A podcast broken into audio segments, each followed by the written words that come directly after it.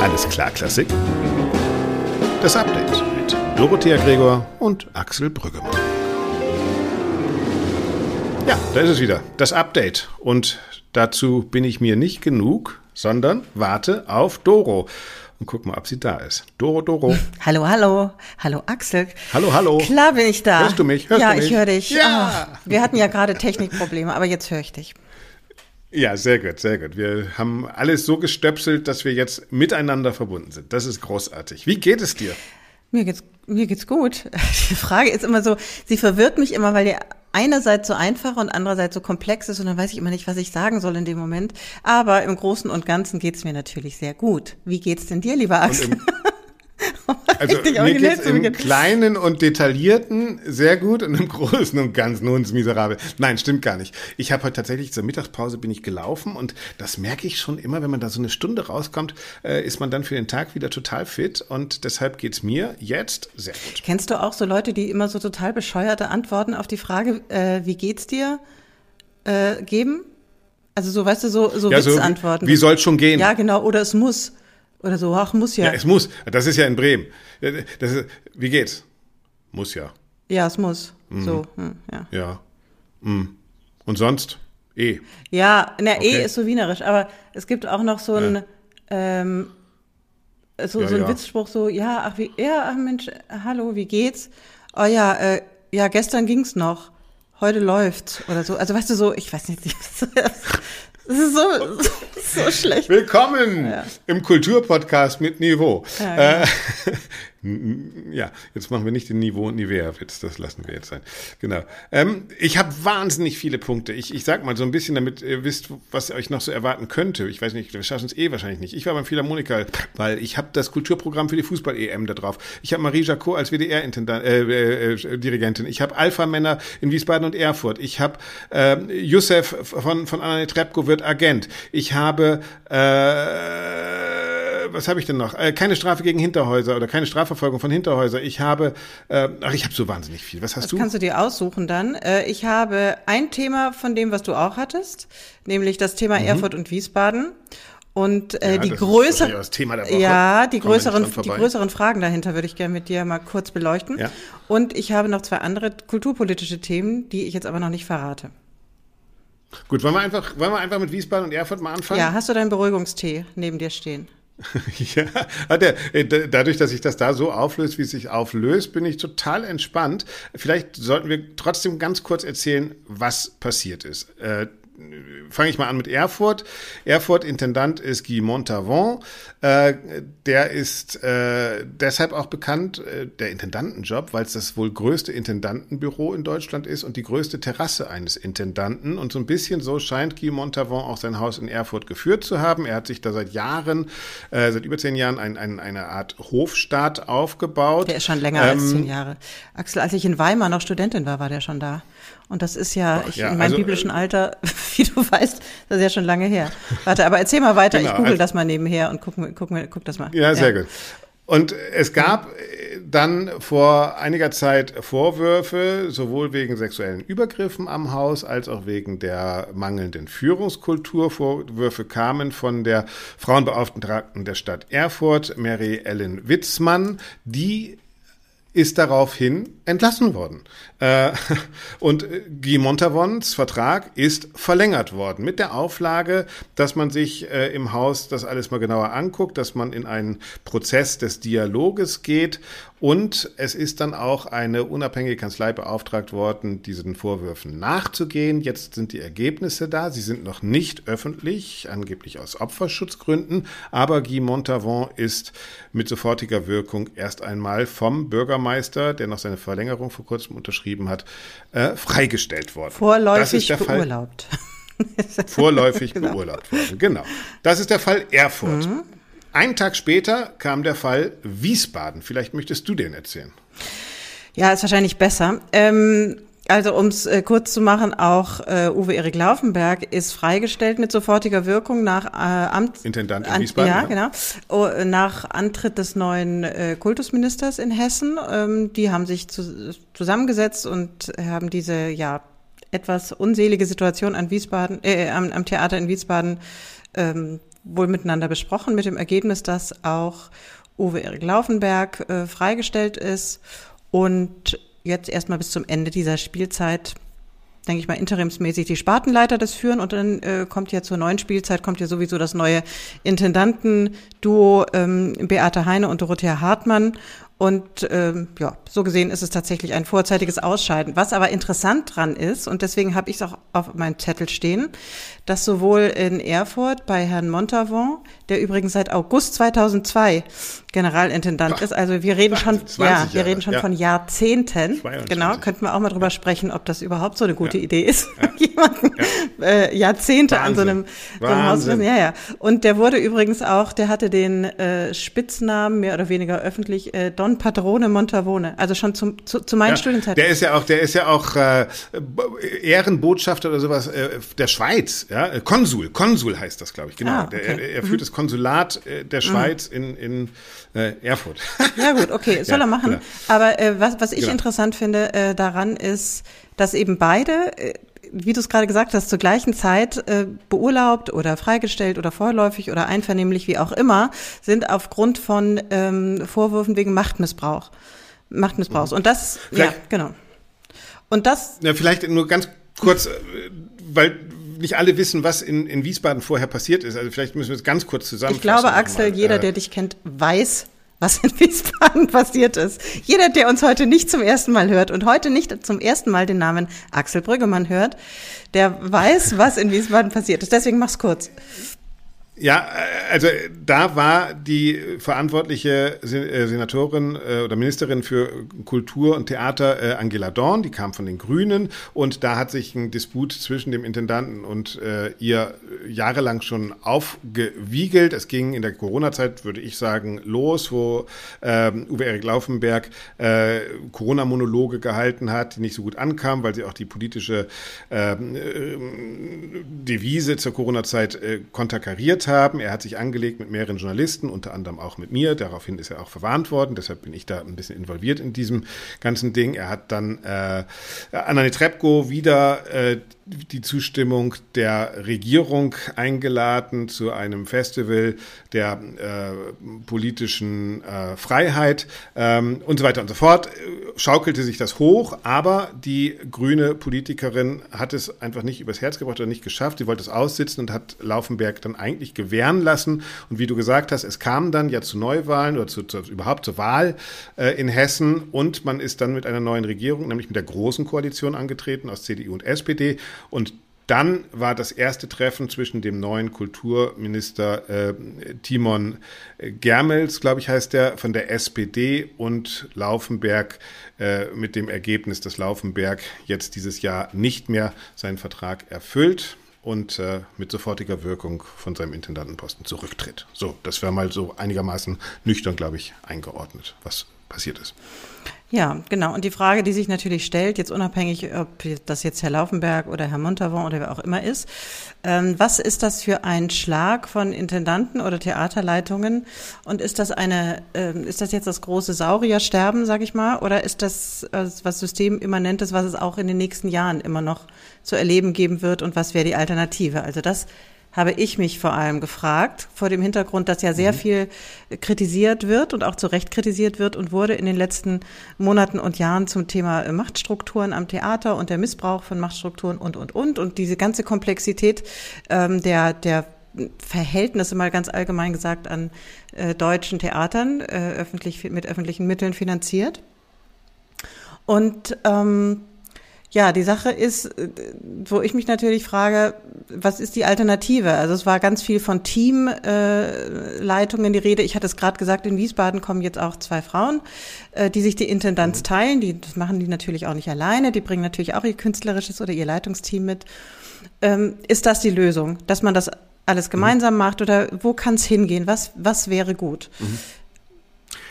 Also ich habe mir auch Gedanken gemacht. Das ist eine große Frage, glaube ich, die wir diskutieren müssen. Die zweite große Frage, und die würde ich auch gerne nächste Woche noch in den Themenpodcast mit rüberschleppen, ist die Frage von, wann muss eigentlich Kulturpolitik handeln? Also die Kulturpolitikerinnen und Kulturpolitiker sind ja auch verantwortlich auf der einen Seite für das Kunstimage ihres Landes, ihrer Stadt, ihrer Gemeinde, wie auch immer, und auf der anderen Seite für ziemlich viele Menschen. So ein Theater in Erfurt hat 300 festangestellte Leute. Das ist ein richtig großer, eine richtig große Klitsche. Und hauptverantwortlich dafür sind natürlich die Trägerinnen und Träger. Und das sind in dem Fall, ähm, ist das die Politik beziehungsweise äh, die Stadt. Und die müssen sich entscheiden. Ich habe äh, einige Telefonate schon im Vorfeld jetzt für den nächsten Podcast geführt.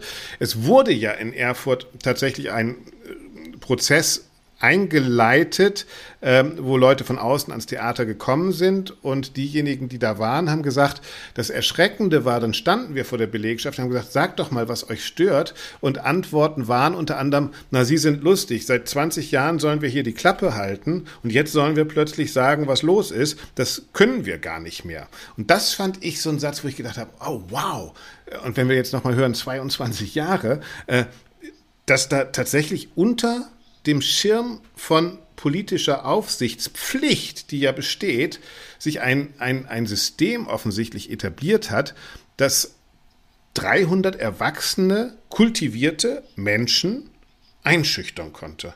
Und das ist der Moment, wo ich denke, da läuft ganz schön was falsch. Und ob das jetzt daran liegt, dass das nur ein Mann war oder ob das bei zwei Frauen auch passieren könnte, ich glaube, bei zwei Frauen könnte es auch passieren. Ich glaube, es ist eher eine Frage von Kulturpolitik für mich. Mm, ja, gebe ich dir zum Teil recht. Ich finde das eine interessante Fragestellung und ähm, ich bin gespannt, mit wem du da sprichst nächste Woche und äh, mhm. ich bin auf den Podcast gespannt. Äh, also tatsächlich, ich hätte so eine Vermutung oder ich würde, wenn du mich jetzt schnell nach einer Antwort fragen würdest, würde ich dir eine Antwort geben, warum Kulturpolitik sich da so wenig einmischt oder das so lange eben passieren kann, so etwas un unbemerkt scheinbar ähm, oder zumindest von, den, von der Kulturpolitik unbemerkt. Ähm, aber ich warte jetzt mal ab, was du in diesem Podcast sagst. Aber weißt du was, das ist eine super Überleitung zu einem Thema, das ich auf dem Zettel habe, nämlich ähm, auch kulturpolitisches. Haben wir die Jungs schon abgehakt oder was? Ja, noch nicht, aber es ist eine Überleitung ah, okay. dahin, nämlich, also das hat okay, sozusagen okay. Ein, ja. ein, äh, auch direkt damit zu tun.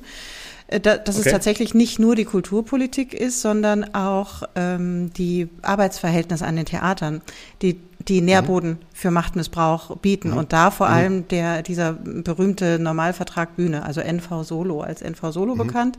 Mhm. Und ähm, da geht jetzt äh, wieder die GdBA, das ist die Genossenschaft deutscher Bühnenangehöriger, im März äh, in die nächsten Verhandlungsrunden mit dem Deutschen Bühnenverein und noch anderen, wie Sie es nennen, Schwestergewerkschaften. Das ist zum einen die VDO, also die Vereinigung Deutscher Orchester. Mitglieder, nein, ich weiß nicht, ach, das ist vielleicht jetzt falsch. Nee, ja, ja. Und dann noch eine ja. Schauspielgewerkschaft mit der Abkürzung BFFS. Das klingt mhm. so wie BFFs. Ja, solange es nicht klingt wie GDL. Ist ich wollte gerade sagen, also, wer ist der Klaus ja, Weselski der GdBA? Ja, ja wollte gerade sagen, wenn, wenn, die, wenn die Züge nicht fahren, steht Deutschland nee, still. Was wirklich. passiert, wenn die Theater ja, nicht spielen? Ja? Also ähm, ich kann euch allen, die ihr das jetzt hier hört, tatsächlich nur mal empfehlen, guckt mal auf die Seite dieser GdBA. Das ist richtig gut gemacht. Die machen auch richtig viel. Und ähm, da gibt es einen sehr übersichtlich aufge, aufgelisteten Forderungskatalog, äh, mit denen sie in die Verhandlungen gehen. Also das ist natürlich sehr lang aber wenn du dir das durchliest, dann denkst, also ich habe mir dann immer so gedacht, okay, äh, alles klar, das ist auch noch nicht geklärt. Oh Gott, oh Gott, ach wirklich, das auch noch. Also so die, die normalsten Dinge, ja. wo man so sagt, ein Tarifvertrag regelt Arbeitszeit, regelt Ruhezeiten äh, natürlich damit, regelt irgendwelche soziale Absicherung. Da ist noch so viel zu tun. Blum. So, liebe Leute, an dieser Stelle hatten wir dann noch ein technisches Problem. Ihr habt gehört, am Anfang hatten wir schon eins. Jetzt ist Doros Mikrofon runtergefallen. Und wenn Doros Mikrofon runterfällt und sie die Aufnahme wieder startet, ja, dann erkennt der Computer das Mikrofon nicht mehr und denkt, sie spricht durch das Mikrofon am Computer. So, und deshalb ist Doros Stimme jetzt etwas weiter weg, aber weil sie so wahnsinnig wichtige Sachen und kluge Sachen sagt, ist es noch genauso spannend. Und jetzt geht's mit einem kleinen technischen Defekt einfach weiter. Aber liegt eben auch, vielleicht ist das tatsächlich eine Verknüpfung, ne? weil diese ganzen Regelwerke und auch die politische Herangehensweise an andere Sachen, also weiß ich nicht, wenn es um Windkraft geht oder um äh, Verkehrspolitik oder um äh, Rentenvorsorge oder sowas, äh, das, das funktioniert alles mit politischen Mitteln. Äh, dieser Kulturbetrieb äh, widerstrebt ganz oft ja dieser, und zum Glück auch, ja, dieser politischen Gradlinigkeit und Logik, weil es äh, ganz oft gesehen wird als, nee, das ist ein leidenschaftlicher Job und ob ich da jetzt eine Stunde mehr oder weniger bin, egal. Und also äh, er funktioniert sozusagen erst einmal in einem anderen emotionalen Rahmen und sprengt damit ganz oft erstens den politischen Aufsichtsrahmen, wie wir jetzt in Wiesbaden und Erfurt gesehen haben, oder er sprengt eben auch so einen Tarifvertragsrahmen. Da geht es ja tatsächlich darum, wird Üben äh, dann mit ausgeglichen? Wie wird das berechnet? Also es sind ja alles naja, es, Fragen, es ist sogar noch ein bisschen die man woanders in anderen Jobs einfach erstmal nicht hat. Es ist sogar noch ein bisschen komplexer, weil du musst das regeln für die Festangestellten, äh, Ensemblemitglieder und natürlich auch für die Gäste. Ja. Und äh, gilt das gleich für die Gäste? Was ist zum Beispiel mit diesem mit dieser Inflationsausgleichszahlung? Äh, gilt die ja. dann auch für Gäste? Was ist mit freien Tagen, mit der Verlässlichkeit von Probenplänen? Ja. Wie sieht's aus mit Teilzeitregelungen? Also das ist wirklich so komplex, das kannst du dir nicht vorstellen. Dann mit äh, Ruhezeiten zwischen Proben, zwischen ähm, Vorstellungen und, und, und, und. Und ähm, die sagen nämlich, also auf dieser Seite dieser, dieser GdBA, dass äh, diese Nichtverlängerung oder die Möglichkeit der Nichtverlängerung aus künstlerischen Gründen ähm, für alle, die jetzt nicht am Theater beschäftigt sind, aber ich glaube, die meisten äh, unserer Hörer, Hörerinnen wissen das, was das bedeutet, dass man immer zum Ende einer Spielzeit ähm, nicht verlängert werden kann aus künstlerischen Gründen, weil angeblich die künstlerische Leistung nicht ausreicht, nicht äh, irgendwie nicht passt und ähm, sogar bei ähm, Intendanzwechsel und da kommen wir jetzt wieder auf die beiden Herren zu sprechen, äh, kann natürlich auch das halbe Ensemble gekündigt werden aus künstlerischen Gründen, weil natürlich der neue. Intendant, die neue Leitung ihre Leute mitbringen möchte. Und da sagt ganz klar die GdBA, das ist Nährboden für Machtmissbrauch, für Einschüchterungen, für Mundhalten, für lieber nicht sagen, weil wer weiß, ob ich dann nächste Spielzeit überhaupt noch einen Job habe und so weiter. Und das müsste geändert, anders geregelt werden. Also ähm, dringende Leseempfehlung die ähm, Webseite der GDBA. Und Axel, wenn du noch einen Gesprächspartner für deinen Podcast brauchst, ganz interessant, äh, die Präsidentin der, äh, also aktuelle Präsidentin der Genossenschaft ist Lisa Jobt, eine Schauspielerin, habe ich schon in anderen Zusammenhängen von ihr gehört, die auch im Ensemble-Netzwerk ähm, aktiv ist. Also die wäre, glaube ich, mhm. auch eine interessante, sehr gut, sehr gut. interessante ja, Gesprächspartnerin zu dem Thema, also von der anderen. Seite. Ja, ja, äh, und ich glaube, das ist tatsächlich ein Punkt, äh, da ergänzen sich beide Phänomene und äh, da müssen wir einfach Klarheiten finden. Und ich glaube, es ist auch auf beiden Seiten ja so, dass wir uns als Kulturschaffende schon irgendwie in einer kreativen Situation befinden, die nicht immer mit Stechuhr und Maßregeln und Maßbändern und äh, so berechnet werden kann. Und auf der anderen Seite muss man aber vermeiden natürlich, dass es ausufert und eben, dass es in, in patriarchalische und, und, und Großgrundbesitzer äh, Systeme umschlägt. Also dass eine Person zu viel Macht haben kann. Nicht zu haben. Tatsächlich. Genau. Ne? Und ich glaube, hm.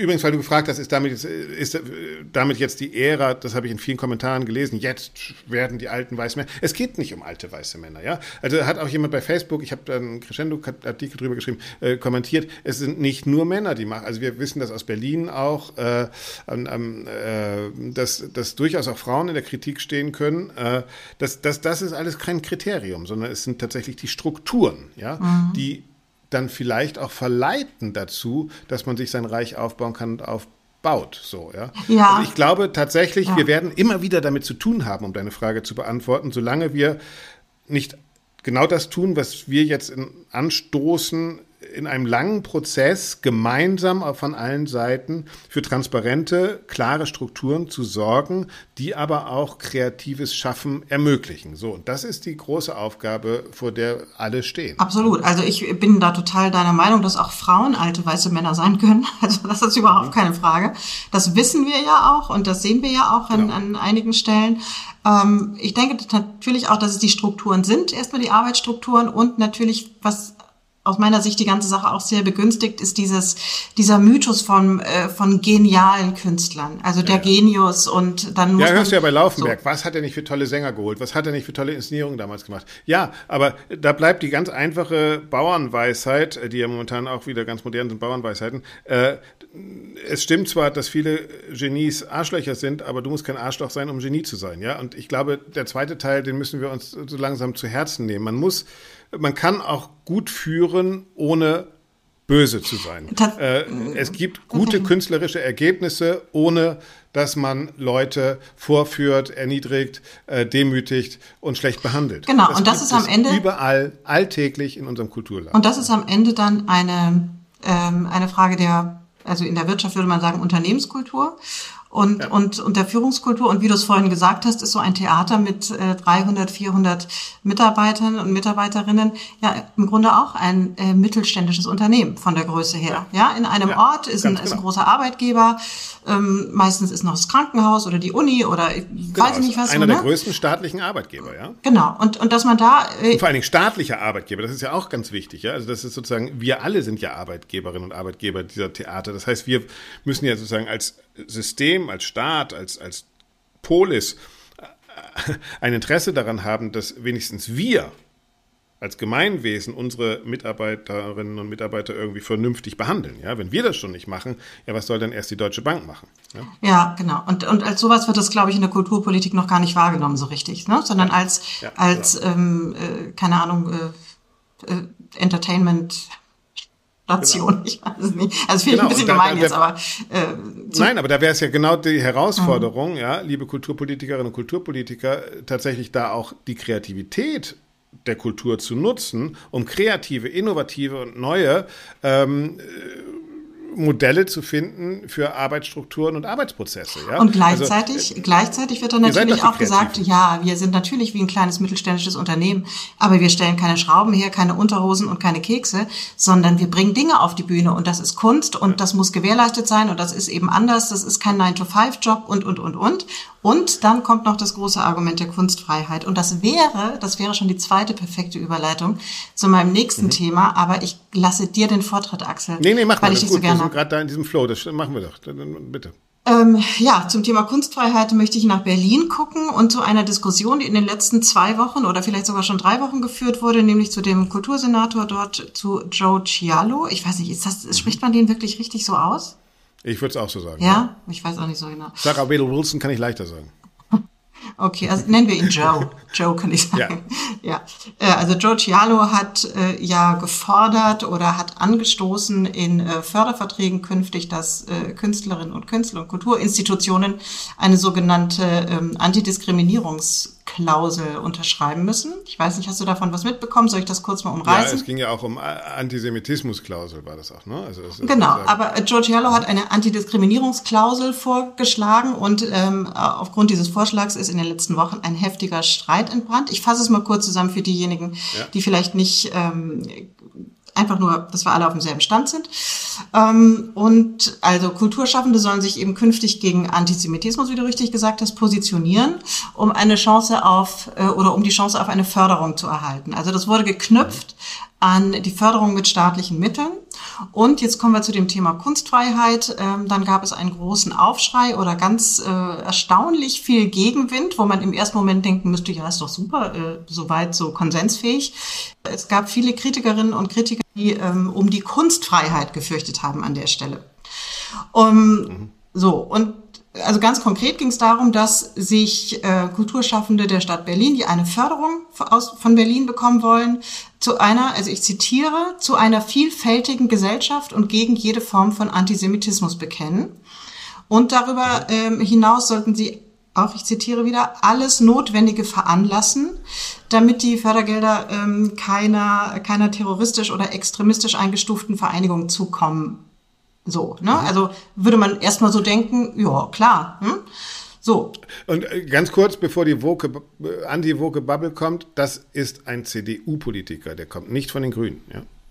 Okay, ja, das stimmt. So, und dann haben sich äh, kurz nach der Bekanntgabe dieses Vorschlags oder dieses Vorhabens von Giorgialo äh, gab es einen offenen Brief, an dem sich viele Berliner Kulturschaffende beteiligt haben und sich zu Wort äh, gemeldet haben, eben wie ich gerade schon sagte, dass diese Klausel die Kunstfreiheit untergraben würde, weil nämlich, und jetzt kommt das Interessante und Spannende aus meiner Sicht, die Antisemitismusdefinition also wenn man sagt, äh, die sollen sich gegen Antisemitismus ja. ähm, positionieren, der äh, also dieser, dieser Definition von Antisemitismus, die ist ähm, die Definition der sogenannten International Holocaust Remembrance Alliance. Mhm, genau. So. Und ähm, die Kunstschaffenden, die sich darüber beschwert haben, haben gesagt, nee, das ist ganz falsch, diese Antisemitismus-Definition. Wir wollen die sogenannte, also die Alternativdefinition, die mhm. sogenannte Jerusalemer Erklärung. Und die Jerusalemer oder der Unter also weißt du, was der Unterschied ist oder soll ich das kurz sagen? Ich möchte Nein, dich nicht lange. gesagt, weiß ich nicht. Nee, erklär es mal bitte. Ja, nee, okay. Ich bin, da stecke ich nicht so tief drin. Okay, also die, ähm, also der Unterschied ist, ähm, die, die die Definition dieser IHRA, also dieser Holocaust Remembrance mhm. äh, Alliance, ist nicht besonders spezifisch und ähm, erfasst jetzt auch etwas äh, neuere Varianten des Antisemitismus kaum. Und die Jerusalemer Erklärung, die formuliert ganz eindeutig Ausnahmen, die nicht als mhm. antisemitisch, äh, antisemitisch einzustufen sind. Und mhm. ähm, äh, das sind also zum Beispiel, äh, dass äh, der Staat Israel kritisiert werden darf, die Regierung und so weiter und so weiter. Bloß das Problem an der Sache ist, ähm, das sind, diese Jerusalemer Erklärungen sind im Grunde eins zu eins die politischen, die politischen Forderungen der sogenannten BDS Kampagne. Und BDS-Kampagne, ja. ja. das ist eine, oder eine Bewegung, die steht für Boycott, Divestment and Sanctions. Und Ziel dieser mhm. Bewegung ist es eben zum Boykott Israels, äh, gegen Israel aufzurufen, gegen israelische Waren, Dienstleistungen, mhm. Künstlerinnen, mhm. Künstler, mhm. Wissenschaftler, Sportler und so weiter. Und das war äh, dieser, ähm, das, ähm, Du erinnerst dich, wir hatten da auch schon drüber gesprochen im Podcast, Axel, ja, ja. Äh, der vom Bundestag, dieser Boykottaufruf wurde ja verurteilt. Ähm, ne, so. Und genau das, was diese... diese äh, Nicht von allen. Also, richtig, ja. Also da gab es eine Abstimmung ja, also im Bundestag. Hat sich da, ich, enthalten, ich wusste, dass du das jetzt sagst. Aber genau, aber war so, kannst du ruhig sagen. Und ähm, das genau diese Forderungen dieser BDS-Bewegung, denen liegt diese Jerusalemer Erklärung zugrunde und das ist natürlich ein Problem. So. Ja. Und ähm, das Problem aus meiner Sicht ist, dass äh, eben äh, Antisemitismus keine Meinung in irgendeiner Art und Weise ist, ja, die die ähm, vom, vom Staat geschützt werden müsste, so äh, zum Stichwort Meinungsfreiheit, äh, oder die irgendwas, die irgendwie konstruktiv wäre, das ist mhm. nämlich einfach Diskriminierung. So, und dann denke ich mir, wenn ihr das meint, ähm, dann, äh, wenn ihr meint, zum Boykott aufrufen zu müssen, dann tut's doch. Sie können ja trotzdem alle immer noch ihre Kunst machen, nur mit dem Unterschied, dann bekommt ihr eben keine staatlichen Fördergelder. Und ich finde persönlich das völlig legitim. Ähm, also das, das ist die einzige Frage, die man hat, ist ja eigentlich, dass es sowieso so wäre. Ja? Also warum muss man das eigentlich festschreiben, nochmal explizit? Ist das jetzt eine Schaufensterpolitik? Ist es ein politisches Zeichen? Alles okay. Also ich finde es auch richtig, ja. Äh, aber natürlich gilt das sowieso. Und es ist ja in unserem Staat bei ganz vielen Sachen so. Äh, natürlich, wir haben auch Meinungsfreiheit, ja, was aber nicht heißt, dass du lügen darfst und Unwahrheiten gegenüber anderen Leuten verbreiten darfst. Das ist einfach dann ein, ein Straftat. Naja, wie gesagt, ja, auch Rassismus. Rassismus ist keine ja. Meinung. Das ist eine diskriminierende genau, Haltung, ja. genauso wie Antisemitismus. So. Und von daher ja. ist das doch eigentlich äh, relativ, eigentlich relativ klar, dass wir, also wir haben ja letzte, letzte Woche auch lange oder letztes Mal lange über die AfD-Kulturpolitik geredet. Das ist ja genau das Gleiche. Die, die argumentieren ja auch und sagen, die Kulturpolitik der Systemparteien, da eben, da ist es egal, ob sie CDU, die äh, SPD oder die Grünen sind äh, oder die Linke, äh, die Systemparteien wollen mit ihrer Kulturpolitik ihre eigene Politik propagieren. Das heißt, Kultur wird zur Propaganda der Regierungsparteien. Das ist totaler Schwachsinn, weil das ist nirgendwo so. Es sind tatsächlich staatliche Ziele und Gesetze, die natürlich als Arbeitgeber vom Staat auch von den Kulturschaffenden eingefordert werden müssen im Sinne eines Rechtsstaates. Das ist doch Logo. Ja, ich kann mich doch nicht auf die Bühne stellen und unter dem Deckmantel der Kunstfreiheit irgendwelche antisemitischen, rassistischen äh, Sachen. Naja, warte mal kurz, stopp. Also ich denke, ja. theoretisch ist ja die Kunst immer noch frei. Also auch wenn äh, BDS-Befürworterinnen und Befürworter jetzt weil sie das nicht unterschreiben wollen, kein Geld mehr bekommen für ihre, für, für ihre Projekte. Ähm, ist dann die Kunstfreiheit eingeschränkt? Da würde ich sagen, nein, weil die Kunst ist immer noch frei. Die können tun und lassen, was sie wollen, können inszenieren, was sie wollen. Im schlimmsten Fall bekommen sie eben keine aber Förderung vom Staat. Ist ja kein, weißt aber du? Kunstfreiheit ist ja kein Recht, alles machen zu dürfen. Ich kann ja auch im Sinne der Kunstfreiheit dich nicht umbringen auf der Bühne und sagen, naja, das war ja, eine, das gehörte zu meiner Inszenierung, dass ich die Gregor da endlich mal abgeschlachtet habe. Ja, das war ja auf, dem, auf der Bühne vom, vom Berliner Ensemble. Das ist Kunst.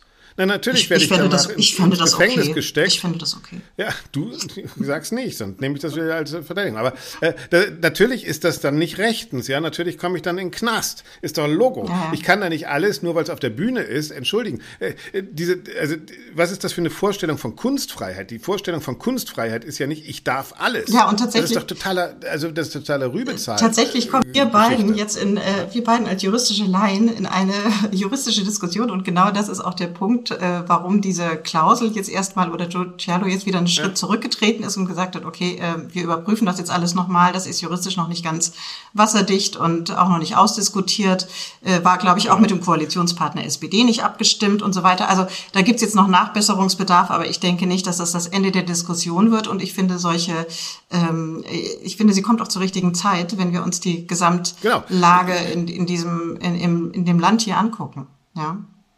Ich finde auch, und ich finde auch, wir müssen darüber diskutieren. Genau wie über diese Machtfragen und die Strukturen an Häusern müssen wir darüber diskutieren. Ähm, was bedeutet Kunstfreiheit? Äh, gibt es Grenzen, gibt es keine? Das sind ja spannende öffentliche Diskurse und das muss auch eine Gesellschaft für sich entscheiden. Ja, äh, das, da, dafür sind wir auch Demokratien. Und ich glaube, genau wie du sagst, wir sehen um uns herum, wie gerade Fundamente dessen, was wahr ist, was nicht wahr ist, was gesagt werden darf, was nicht gesagt werden darf, was Recht ist, was Unrecht ist. Ich meine, wir müssen nur nach Amerika gucken, ja, in den Wahlkampf, der da gerade läuft, die ja die größte Inszenierung überhaupt ist. Äh, da steht so viel in Frage und so viel, was wir früher mit der Ratio als normal eingestuft haben. Eben auch, was dürfen wir, was dürfen wir nicht, was ist möglich, was ist nicht möglich, was ist grundsätzlich erstmal sowieso tabuisiert. Also Darüber müssen wir natürlich reden und das ist für mich auch die große Chance der Kunst, weil die Kunst kann der Raum sein, in dem wir genau das offen debattieren. Mhm. Und von daher äh, gehört das auch dahin. Und deshalb finde ich super diese Initiative. Äh, und ich finde auch gut, dass darüber gestritten wird, weil das ist eine Art von Kultur Relevanz zu schaffen. Wir debattieren. Ja, absolut. Und äh, interessanterweise, ich habe, das hat mich natürlich nicht losgelassen, das Thema in den letzten Tagen, kannst du dir ja vorstellen. Ähm, ich habe mich da ein mhm. bisschen reinge, äh, also bin in so einem so einem Rabbit Hole verschwunden und habe dann äh, recherchiert. Okay. Ich habe schon gemerkt bei deinen äh, Ausführungen, super, ja, aber das ist großartig. Und, und interessanterweise ähm, habe ich auch in einem, habe ich dann auch Interviews äh, in einem anderen Zusammenhang von von Barry Kosky gefunden und äh, ganz interessant will ich ja. nachher auch noch mal kurz mit dir drüber sprechen. Und er hat interessanterweise in einem Interview von 2022 äh, gesagt. Ähm, unter anderem, das ging natürlich gar nicht äh, um das Thema jetzt äh, Antisemitismus speziell, sondern da ging es darum, dass er die komische Oper verlässt und so weiter, hat er aber gesagt, mhm. also man muss dazu wissen, ähm, dass er ein jüdischer Künstler ist und ein jüdischer Künstler ein Intellektueller. Und er hat geschrieben, ich zitiere, es hilft nicht, wenn in Deutschland die Haltung der meisten deutschen und jüdischen Organisationen lautet, dass Israel nichts falsch machen kann und jede Kritik an Israel antisemitisch ist. Das muss sich ändern, denn das wird katastrophale Folgen für Deutschland und unglaublich katastrophale Folgen für die JüdInnen haben. Es liegt in der Verantwortung der Diaspora und der Stimmen aus der Diaspora, Diaspora den deutschen Alternativen zur Propaganda der israelischen Regierungen zu bieten. Also uh, uh, super kritisch. Würde ich mich würde mich interessieren, ob er das heute noch so ja. Ja, aber es äh, entspricht entspricht äh, können wir wir haben ja also äh, kann ich euch nur empfehlen äh, vor fünf Wochen oder sechs Wochen haben wir ein Schwerpunktthema zu Israel in der Kultur gemacht, wo auch nochmal so ansatzweise diese Diskussion schon stattgefunden haben. Äh, da ging es auch unter anderem, und das ist genau in die Richtung äh, von Barry Kosky, Oma Meyer-Welber, der Dirigent, der ja äh, zum, zum Krieg äh, gegen Israel gesagt hat, äh, Schaden für Israel ist sowohl die äh, Hamas als auch Netanyahu. Mhm. Ja, und äh, also natürlich verfolgen wir das dann schon auch. Und dieser jüdische äh, Diskurs ist auch wichtig und natürlich kann da auch Kritik gegen ähm, eine Regierung auftauchen. Das ist doch ganz normal. Und das machen Leute wie Barry Kosky und Obermeier Welber ja vor, wie man das machen mhm. kann. Ja, also das ja, gut, aber ich, äh auch da wieder vielleicht sollten wir auch gar nicht so viel Angst haben, diese Sachen zu diskutieren. Auch da könnte die Kultur ja ein Raum sein, wo wir tatsächlich erstmal die Sachen hintun können, um sie dann auch wieder zu ordnen. Ja? Also Kultur ist eben dann da doch keine Politik und vielleicht doch ein Feld, um einfach mal auch over the box zu denken und aus den Kategorien, aber um sie dann neu wieder einzu, einzupflegen. Mhm. Ja, das ist, das ist ja ganz wichtig. Ja. gut, aber wir bleiben dran an dem Thema, genauso wie wir auch an den ähm, Vertragsverhandlungen oder Tarifverhandlungen zum NV Bühne bleiben. Also ja, we keep unbedingt. you updated. Ja. ja. Yes. Wollen wir nochmal schnell so durch die, durch die Wochen Überschriften. Wir müssen ja auch gar nicht zu allem jetzt eine große Diskussion aufmachen. Also ich habe noch stehen Programm Fußball-EM, fand ich ein bisschen lustig. Äh, das haben Claudia Roth und, ich hätte fast gesagt Franz Beckenbauer, äh, wer, wer macht denn das? Äh, Philipp Lahm, glaube ich, ne? Was? Äh, äh, vorgestellt.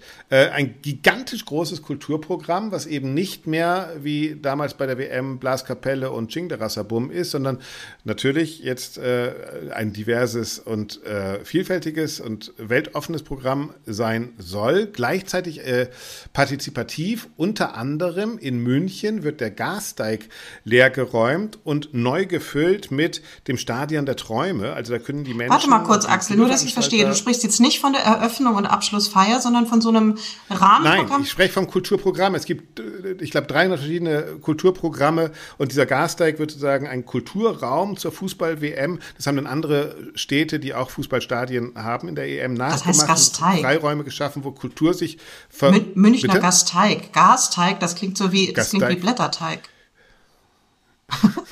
Entschuldigung. Also der Münchner, äh, der, der, steht schon so lange leer, da, der Gasteig. vergisst man, wie der eigentlich heißt. Ja, ja okay. auf jeden Fall dieses, äh, dieser Klotz da an der mhm. Isar, äh, der wird sozusagen zu einem, zu einem partizipativen Raum für Kulturschaffende und Kulturleute. Und das, das habe ich erst gedacht, ach Gott, und da steht dann explizit, es werden jetzt keine großen Stars und was weiß ich singen. Also ich fand ja Jonas Kaufmanns Auftritt bei der äh, Beerdigung äh, oder bei der Trauerfeier für ähm, Franz Beckenbauer dann doch ziemlich bewegend, muss ich sagen. Also das fand ich äh, auch als durchaus kritischer Mensch gegenüber äh, Jonas Kaufmann, fand ich, fand ich einen sehr bewegenden und, und passenden Auftritt.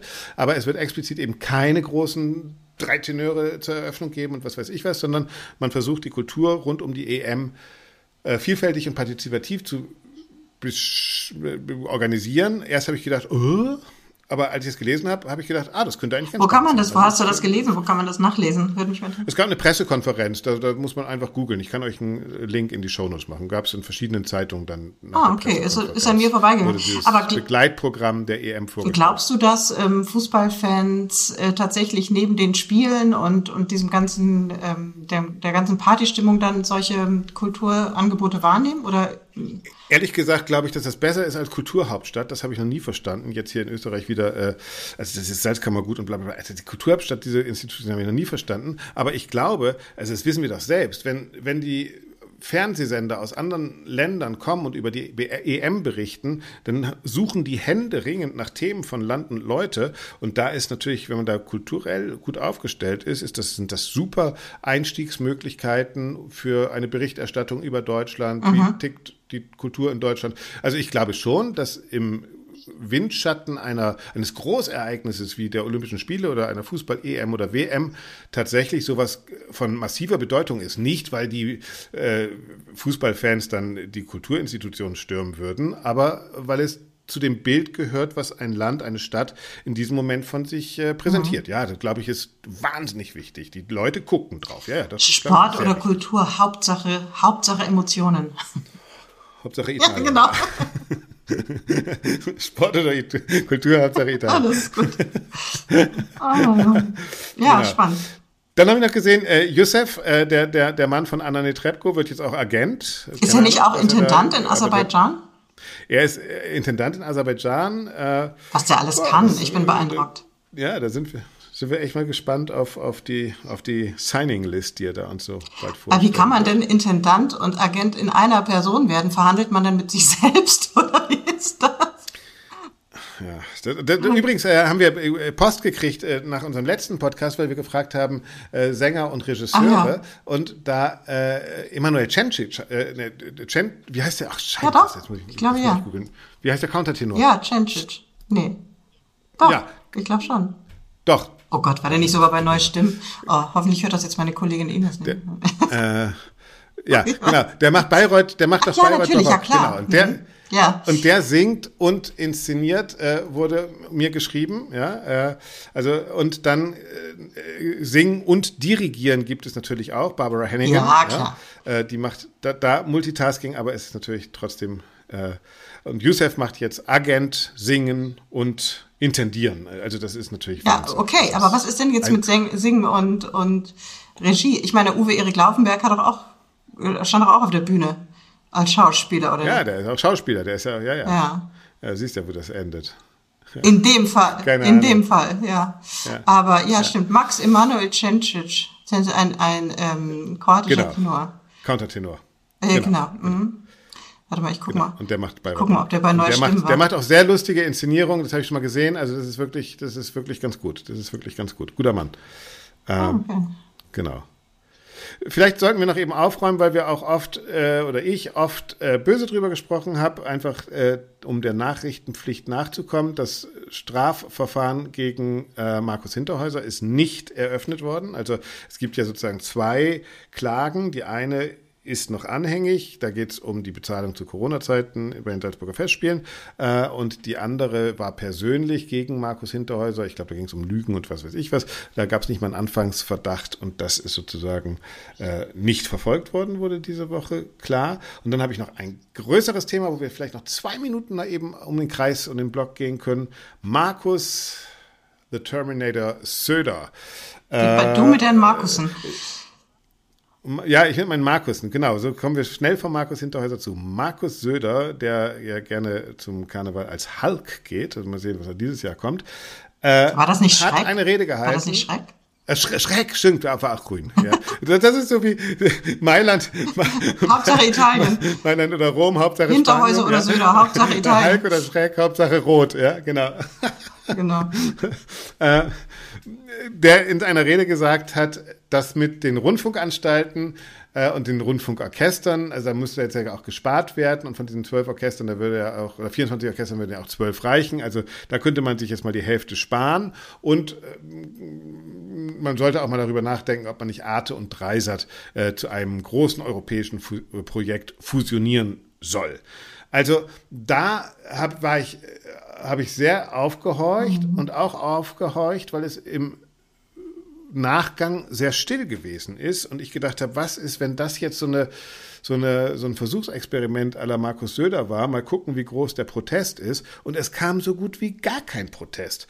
Und da habe ich gedacht, Leute, Leute, Leute, Leute, äh, da müsst ihr schon aufschreien. Da müsst ihr schon aufschreien. Also es war vor einiger Zeit noch der, der Tomburo, der gesagt hat, wir müssen uns von unseren Orchestern irgendwie ein bisschen schlanker machen und trennen. Jetzt ist es politisch angekommen bei Markus Söder, der sagt gleich die Hälfte weg. Wie, wie kommt er denn dazu, da überhaupt sich zu äußern? Also das, Na, weil es um, um Rundfunkgebühren ging und äh, er sich Gedanken über Rundfunkgebühren gemacht hat und gesagt, ja, das ist tatsächlich ganz schön hoch und das ist so nicht mehr vertretbar und die öffentlich-rechtliche Rundfunk, der muss sparen und ihm würde da als erstes mal einfallen, es gibt zu viele Orchester und diese beiden Kultursender könnte man auch ach so, er meint also, wenn man äh, Dinge wegstreicht, nichts. dann äh, würde der. Rundfunkbeitrag sinken?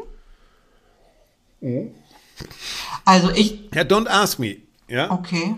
Da machen sie dann schnell eine Kochshow dafür. Aber äh, ganz im Ernst, also das ist jetzt, das so schleichen sich Sachen in eine politische Agenda. Und ich kann, also ich persönlich kann nur sagen, Leute, seid laut. Ja, also ich verstehe es nicht. Also wenn wir uns darüber nicht mehr aufregen, ist das sozusagen ein Zeichen für Politik. Ach, guck mal, ich, ich, ich wollte die Hälfte abschaffen, da hat sich keiner aufgeregt. Na, Da, da machen wir doch mal, ne? Also, Obacht, Leute, Obacht. Ja, also interessant finde ich gerade den, das, was du gesagt hast, wie sich dann Themen plötzlich äh, in die Politik, in der Politik wiederfinden oder in, in äh, ich sag mal etwas, vielleicht auch äh, in Reden oder in, in Beiträgen von Politikern, die dann um die Gunst von Wählerstimmen buhlen. Ich meine, es ist ja billig zu sagen, also pass mal auf, ich habe eine ganz super Idee. Ähm, wir, wir, ähm, wir schaffen die Hälfte der, der Klangkörper ab und dann ähm, äh, dann wird euer Rundfunkbeitrag Ja. vielleicht billiger. Auch wenn er das nicht so wörtlich sagt, impliziert er jetzt ja das damit, ne, wenn man über Sparmaßnahmen spricht. So. Naja, aber wir sehen das ja mit Bauern. Also bei Bauern äh, ja, warte mal, Einsparungen kurz. sind Bauern auf, mit einmal auf die Straße gefahren und sofort haben die gesagt, oh, ja. Ja, so okay, so aber das ist noch was, die Bauernlobby ist nochmal, glaube ich, ein eigenes Thema, aber da sind wir, also ich fühle mich nicht berufen, dazu irgendwas zu sagen. Ähm, aber das ist nochmal eine ganz andere sagen, Situation. Äh, wenn man nicht aufbegehrt, wird man, ist die Gefahr größer, abgeschafft zu werden. Ja, und das sind explizite Ansagen. Das macht er ja nicht einfach nur um Populismus, sondern das, das. Ja, aber das er kann das doch gar nicht entscheiden. Ja ich meine, er kann doch nicht sagen, die Hälfte der, ich meine, das ist doch Ländersache auch. Also er kann doch nicht Markus Söder herkommen. Also man muss auch nicht bei jedem Pups, den irgendjemand lässt, äh, gleich den großen Aufschrei machen. Also. Naja, der sitzt schon in Rundfunkgremien drinne. Also das ist, äh, da, da sitzen ja auch Politiker drinne. Also ich glaube, das ist äh, tatsächlich, äh, wenn das aus den Anstalten, und das war immerhin Tom Buro als WDR-Chef, der das gesagt hat, Gnifke anderes, ja. Äh, mhm redet darüber, äh, Markus Söder redet darüber. Also es, es, es entsteht ja sozusagen ein breiter Konsens, dass irgendwie diese Symphonieorchester und nochmal, man kann ja auch drüber streiten, ja, aber dass da von denen jetzt nichts kommt, das hat mich. Nein, weißt du, was ich interessanter dran finde, wenn ich da hintergucke, dass das einfach so behauptet werden kann und überhaupt niemand rechnet, also damit rechnet, dass das, dass es da irgendwie eine Art Widerstand gibt. Ich meine, das ist ja eine, äh, ich sag mal, ich meine, abgesehen davon, dass, dass der Vortrag oder diese Aussage von Tom Buro, die war, glaube ich, äh, im Rahmen eines Vortrags im Überseeklub Hamburg, also einem, einem Gesellschaftsclub, ein also Closed Shop. Ähm, also war, war kein Aber danach gab es ja große Diskussionen. Richtig, weil das an die Öffentlichkeit kam, aber das hat er jetzt nicht in einem, in einem Bild Interview gesagt so. Also hätte er wahrscheinlich auch oder hat er dann sogar danach, I don't know. Aber ähm, ja. also dass, dass das so, äh, dass man gesagt hat, ach ja, das ist verzichtbar. Und da sind wir auch wieder beim Thema Relevanz und ähm, äh, oft, äh, ich finde es fast interessanter, nicht immer nur zu behaupten, dass man relevant ist, da wäre man nämlich in der gleichen Diskussion, die wir während der Corona-Pandemie hatten, sondern es tatsächlich auch äh, zu sein. Also äh, ja, gut, aber das, äh, wie misst man das und wie wird man das, äh, da kann man lange drüber sprechen. Ja, und, und machen Orchester weiter oder nicht? Also ich äh, finde es schon interessant, es gibt ja zwei Personalien, ne? Deutsche Radiophilharmonie, ähm, äh, Peter Inkinen geht und äh, wird von Josef Pons äh, ersetzt werden, dem Dirigenten, und beim WDR äh, geht äh, Christian äh, Markel äh, und Marie Jacot wird neue Chefdirigentin des WDR Symphonieorchesters. Mhm. Also da, da, da passieren ja noch Dinge, mhm. ja. Äh, aber da ist es eben jetzt auch in der Hand der Chefdirigentinnen, der Chefdirigenten, der Manager, sehe ich genauso wie du, Relevanz zu schaffen. Mhm. Ja. Und gleichzeitig kommt unser ganz lieber Freund Harald Mertens äh, von Uno Sono und gibt wieder eine Pressekonferenz und sagt, ey Leute da draußen, alles ist easy cheesy. Wir haben noch 9749 Planstellen, genauso viel wie letztes Jahr und 40 Prozent sind Frauen. Alles, alles locker bei unseren Orchestern, alles gut, keine Panik. Und denkt, Kurz, okay. Kurze Frage. Harald ist der neue Kai Uwe? Gerald. Gerald. Gerald, ja. Harald. Ja, Gerald, Gerald, Hel Gerald Mertens. Entschuldigung, Harald, Gerald. Ja, okay. äh, wie viel, wie viel oh. äh, Dings steckt in, oh Mann, Gott, ja. Genau. Nein, aber das finde ich ganz, auch da, liebe Orchestermusikerinnen und Orchestermusiker, ey, klar, man kann das alles so irgendwie schönreden und so, aber auf der anderen Seite merkt ihr schon, dass da so ein Söder steht und euch in Frage stellt, oder? Und Söder ist wirklich, also wenn jemand für Volk spricht oder für Umfragewerte oder so, dann ist das wahrscheinlich Markus Söder. Also das, das macht er ja nicht einfach aus Spaß, sondern er erwartet sich da ja schon irgendwie Nutzen draus. Ja. Ich unterbreche dich ungern. Oh. Wir haben 46 Minuten aufgenommen. Ja. Hast mhm. du noch was Wichtiges? Ansonsten, ich habe Anschlusstermine. Schön. Oh, Anschlusstermine, jetzt noch. Es ist äh, transparent, transparent, äh, 16.55 Uhr am Donnerstagnachmittag. Was, liebe Doro, hast du jetzt für einen Anschluss? Das möchte ich lieber nicht öffentlich sagen. Das ist sehr privat.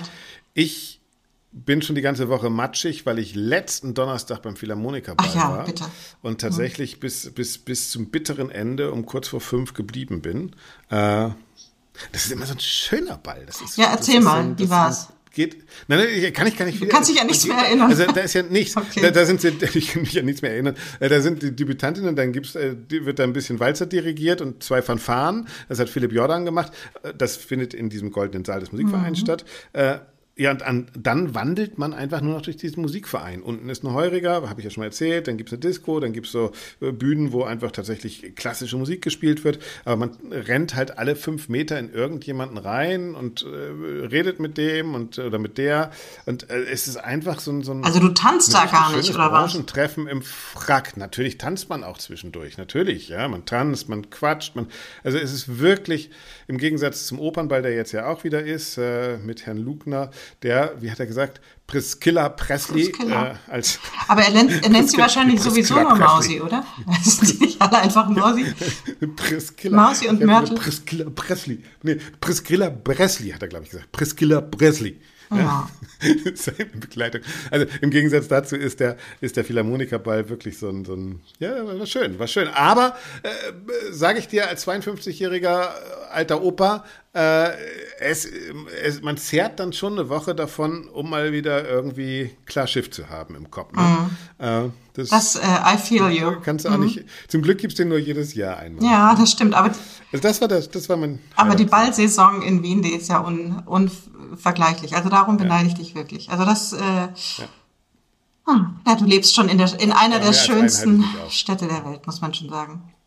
Und die Marillenknödel erst. Ja, ich fand also ich habe heute ganz viel gelernt. Schön. Äh, ich muss mir über diese ganze äh, Kunstfreiheitsgeschichte, das können wir auch nochmal weiter stricken. Das finde ich schon ein spannendes Thema. Ähm, Absolut. Sehr gut. Sollten wir vielleicht Joe mal einladen? Unbedingt. Ich denke, du bist schon längst an dem dran. Ich will den auch nee, gerne mal kennenlernen. Ich glaube, ich könnte mir auch vorstellen, dass das. Ich weiß, du hast ja schon ganz am Anfang gesagt, also du bist ja ein Groupie. Ja, also ich glaube, ne? Joe könnte der neue Lorenzo für mich werden. Ich bin übrigens ein bisschen weg. Was, Lorenzo di Giovanni? Giovanni di Lorenzo, weißt du, sag mal. Also, Hier los. Gerald, Harald, Giovanni. Nein, Lorenzo di Lorenzo Viotti genau. natürlich. Ach so, ja, guck mal, so, so schnell. Ja, also man das, hört nicht nee, so viel von aber es ist auch so, wenn, der, wenn ich dann ja. nicht mehr so viel mitkriege, also meine Leidenschaft erkaltet dann auch sehr schnell. Also das ist dann, ja. ähm, da, ja. da orientiere ich mich sehr schnell um. Ähm, das kann ich leider nicht, kann ich leider nicht drauf Ich habe schon lange nichts mehr gehört. Ja. Äh, ja, doch, ich schaue auf Instagram irgendwas. Sie war in Paris. Aber mehr weiß ich jetzt auch ja. nicht mehr. Sie sah wunderbar aus. Also Joe ist der neue, das finde ich auch, ist einfach Sendetitel. Äh, Joe, der neue Lorenzo. Und Harald, der neue Kai Uwe. Harald, der neue Kai Uwe. das ist Von Joe, Lorenzo, Harald und Kai Uwe. Das ist wunderbar. Äh, ist eingeloggt. Die vier Freunde. TKKG. Die vier Freunde. Wir müssen noch, wir überlegen jetzt. Wir überlegen, wie wir unsere Sendung ja, nennen und ja, ähm, ja. genau. Wir entlassen euch aber schon Richtig, mal nach einer. Das, das ist nicht zu, genau. okay. zu schlecht Ende. Also, es war mir ein Vergnügen. Genau. Bis bald. Mir auch. Doro, ciao, Baba.